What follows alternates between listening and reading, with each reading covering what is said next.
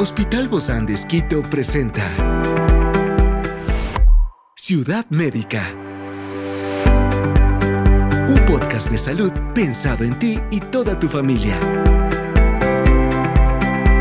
Hoy tenemos a una experta para hablarnos de la diálisis, un puente hacia la vida. Se trata de la doctora María Gabriela Cobo, nefróloga del Hospital Bozán de Esquito, y hoy está aquí, en este encuentro de Ciudad Médica. Yo soy Ofelia Díaz de Simbaña y estoy súper contenta de disfrutar este podcast de Ciudad Médica en este mundo tan apasionante de la salud. Te invito a que juntos lo disfrutemos. El tratamiento de diálisis es una terapia vital que desempeña un papel fundamental en la atención médica de personas que sufren de insuficiencia renal crónica. Día de hoy hablamos de la diálisis, un puente hacia la vida y claro, tenemos a nuestra experta invitada, la doctora María Gabriela Cobo, nefróloga del Hospital Bozán de Esquito. Gracias, Doc, por acompañarnos el día de hoy y por traernos, a pesar de todos los desafíos, ese puente hacia la vida a través de la diálisis. ¿Qué tal, Ofelia? Muchas gracias por la invitación. Siempre es un gusto poder compartir contigo y, con, las personas que nos escuchan y sobre todo poder brindar información de interés, eh, aclarar dudas, ¿no es cierto? y poder guiar un poco a las personas que necesitan. Hablemos entonces de qué es la diálisis. Sabemos que es para aquellas personas que están enfermas de su riñón, pero cuéntenos un poquito más de manera muy, muy clara. Es eh, una técnica, se llama un tratamiento sustitutivo de la función del riñón, ¿no es cierto? Entonces, como su nombre lo indica, es una técnica que reemplaza algunas de las funciones de los riñones. Los órganos, los riñones son unos órganos muy importantes dentro del funcionamiento del cuerpo, cumplen varias funciones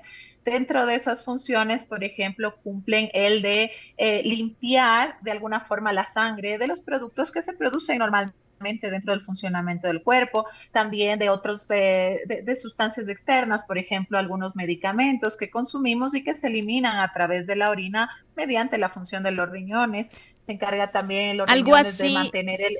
Como un colador sería, Doc, donde se queda lo, pasa lo bueno se queda lo malo. Exactamente, tal cual. Yo de hecho a los pacientes les digo que los riñoncitos son como como un colador que debe dejar pasar las sustancias de desecho y quedarse dentro con las cosas buenas. Eh, y entonces, bueno, nos ayuda a regular algunos procesos también dentro del cuerpo. Entonces, claro, cuando la función de los riñones va alterando, si va fallando, llega un punto en el que esa función no es suficiente para mantener las funciones del cuerpo y entonces necesitamos el apoyo de estas técnicas de reemplazo renal o de sustitución de la función del riñón que eh, están englobadas principalmente principalmente en el tema este de diálisis. El trasplante renal también se considera una técnica de reemplazo de la función del riñón, esa no la vamos a hablar el día de hoy. Y pues bueno, la diálisis, que em, se, se, puede hacer de dos tipos. Me imagino que muchas personas habrán escuchado hablar de la diálisis. Existen dos tipos, una que se llama hemodiálisis, en la que utilizamos la sangre misma del paciente, y otra técnica que quizás es un poco menos conocida, que es la diálisis peritoneal. Vamos a empezar a dividir estas dos para aclarar un poquito. Hoy vamos a hablar de esta terapia de la diálisis como esperanza de vida o como un puente de vida que dentro de todos los desafíos es una esperanza, aún ahí, dentro de todo esto. Doc, y para mí es súper importante cómo se determina que realmente se necesita la diálisis.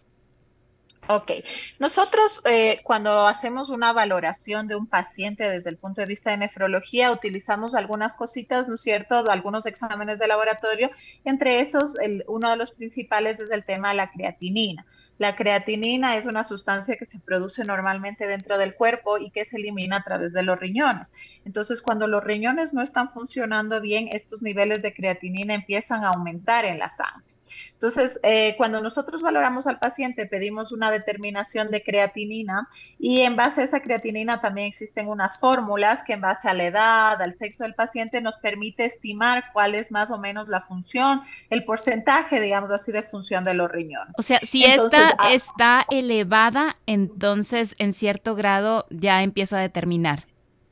Exactamente, o sea, la creatinina elevada, ¿no es cierto? Es eh, una eh, de las causas, o sea, es lo que nos lleva a nosotros saber que la función del riñón no está adecuada. Entonces, nosotros utilizamos unas fórmulas eh, mediante las cuales podemos estimar cuál es la función, el porcentaje, digamos así, de función de los riñones. Y cuando este porcentaje está por debajo de 10, pues es habitualmente el momento en el que necesitamos, ya en que un paciente necesita iniciar diálisis, ¿de acuerdo?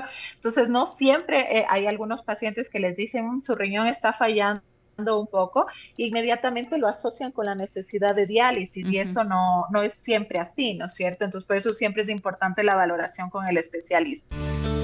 Experiencias excepcionales son el motor que nos anima a trabajar por la salud integral de nuestros pacientes. Expresamos el amor de Dios para dar prioridad a la vida por sobre todas las cosas. Seguimos con nuestro compromiso, la seguridad del paciente.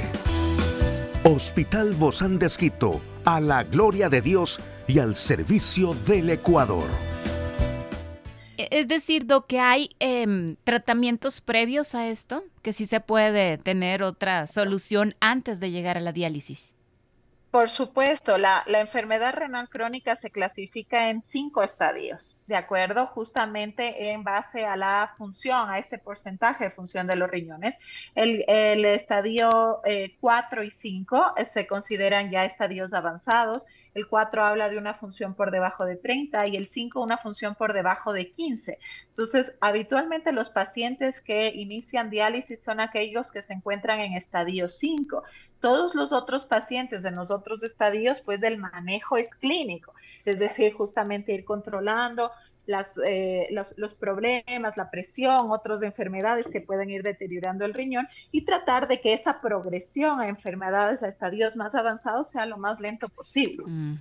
Ok, y esto se hace, Doc, a través de otro tipo de tratamientos, de los que hoy no vamos a hablar. No, o sea, tratamientos clínicos que básicamente es medicación, mm. seguimiento, monitorización. Ok, y hoy vamos a hablar de la diálisis. Teníamos que conocer un poquito de este, todo este panorama. Hablemos específicamente ahora sí de quién es candidato de la hemodiálisis, que es esto que hemos visto a lo mejor en videos, en, reportajes, es a través de la sangre, ¿verdad? Eh, exacto, o sea, a ver, la diálisis, ¿no es cierto? Como habíamos dicho, existen dos técnicas de diálisis, que es la hemodiálisis y la diálisis peritoneal. La hemodiálisis eh, viene, eh, la, palabra hemo viene de la palabra sangre, ¿no es cierto? Entonces significa que utiliza la sangre para realizar el tratamiento. Entonces yo para poder hacer una hemodiálisis necesito algo que se llama un acceso vascular, es decir, un lugar a través del cual yo puedo sacar la sangre que está entre comillas sucia del paciente, pasarla a través de un filtro y devolverle al paciente la sangre limpia. ¿De acuerdo? Limpiarla. no es Exacto, a través de un filtro que está conectado a una máquina, ¿de acuerdo? Entonces, esta, esta técnica, eh, obviamente no es que toda la sangre del paciente está circulando fuera del cuerpo, ¿no es cierto? Sino que es eh, solamente una pequeña proporción, es un circuito que está circulando, ¿no es cierto? Y está eh, pasando a través de este filtro y cumpliendo estas funciones o haciendo estas funciones de limpieza. Esto es doloroso, Doc, porque es, es la sangre, ¿no? Que está, ¿se siente esta circulación? O sea, no, no se siente, pero los pacientes, uno de los accesos vasculares, digamos así, existen dos tipos de accesos vasculares, algo que se llama una fístula, que siempre es la mejor opción, ¿no es cierto? Y otra opción es el catéter. Entonces, cuando un paciente tiene una fístula, es necesario conectar a la fístula para crear este circuito, ¿no es cierto? Unas agujas. Y esa es la parte dolorosa, mm, digamos, del, del, del proceso. Obviamente, dentro de la diálisis pueden haber otras eh, complicaciones, digamos así, el paciente puede tener bajadas de presión o subidas de presión o calambres que obviamente lo va a sentir y va a ser molesto. Y obviamente cada paciente tolera diferente la diálisis y la, y, la forma en la que un paciente tolera la diálisis depende mucho de cuánto líquido el paciente lleve a la diálisis, porque acuérdense que una de las funciones del riñón que cumple el riñón es la de eliminar los líquidos. Cuando un paciente ya no tiene unos riñones que funcione, pues no, no elimina adecuadamente los líquidos y la única forma que yo tengo para eliminar esos líquidos que el paciente consume es a través de la diálisis. Entonces, si es que el paciente no se cuida, porque una de las indicaciones fundamentales en un paciente que está en diálisis es que tiene que comer con poca sal y tomar poco líquido. Si el paciente no sigue estas recomendaciones, entonces lleva demasiado líquido a la diálisis y es demasiado líquido que yo tengo que sacar durante la diálisis. Por lo tanto, esa diálisis se vuelve, entre comillas, más fuerte, mayor riesgo de que baje la presión, mayor riesgo de que haya calambres y obviamente el paciente lo tolera peor. Por lo tanto, es fundamental el cuidado que el paciente hace en casa, ¿no es cierto?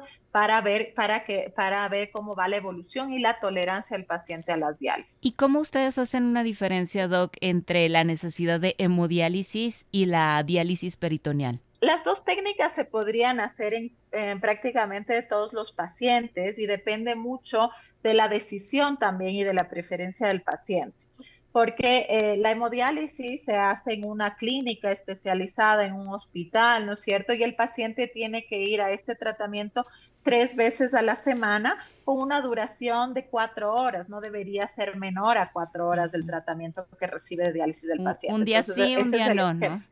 Un día sí. Exactamente, día exacto. Y en cambio, la diálisis peritoneal, que no la hemos hablado mucho ahora, pero la diálisis peritoneal no utiliza la sangre directamente, digamos así, sino que el paciente, nosotros dentro del abdomen tenemos una capita que recubre las vísceras que se llama peritoneo.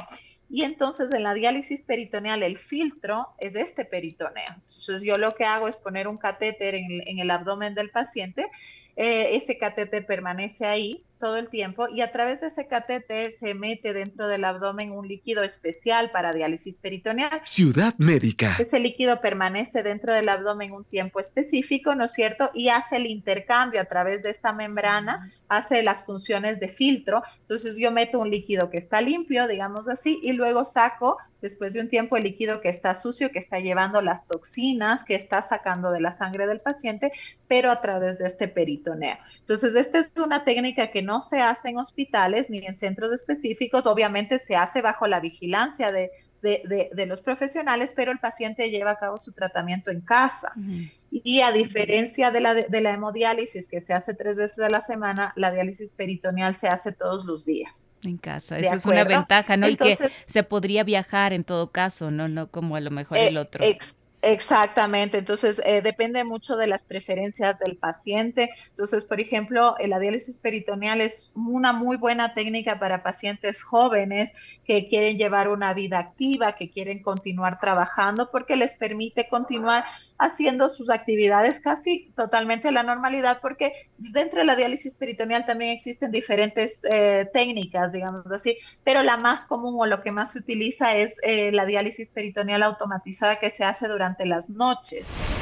Entonces, el paciente existe una máquina que se llama cicladora que se encarga de hacer este, este, este, estos ciclos, justamente como su nombre lo indica, de infundir el líquido limpio, sacar el líquido ya con desechos, de infundir y va haciendo estos ciclos y los va haciendo mientras el paciente está dormido. Wow. Entonces el paciente se, se conecta a su cicladora durante la noche, tiene un número de horas de tratamiento y en la mañana se desconecta y tiene todo el día, digamos así, libre como para seguir trabajando, estudiando o haciendo todas sus, sus todas sus, sus actividades a la diálisis, la hemodiálisis también, en un paciente que esté en hemodiálisis también puede seguir haciendo sus, sus actividades, obviamente con eh, la, la particularidad de que tres días a la semana tendrá que ir a cumplir su tratamiento. Sí, más la vuelta, más la ida, más todo lo que, los inconvenientes que se llegue a tener, ¿no? En ese momento. Yo creo que esto es tan interesante y hay mucho más que hablar que vamos a hacer una segunda parte de justamente de este tema tan importante, diálisis, un puente hacia la vida, parte 2. Gracias por acompañarnos. Hasta la próxima. Gracias, Ofelia. Hasta luego. Esta es una producción del Hospital Bozán de Esquito con el apoyo de HCJB. Encuentra este podcast de salud en las redes sociales como Spotify, SoundCloud y todas las plataformas digitales. Gracias por acompañarnos en este capítulo de Ciudad Médica, un espacio para tu salud. Hasta la próxima.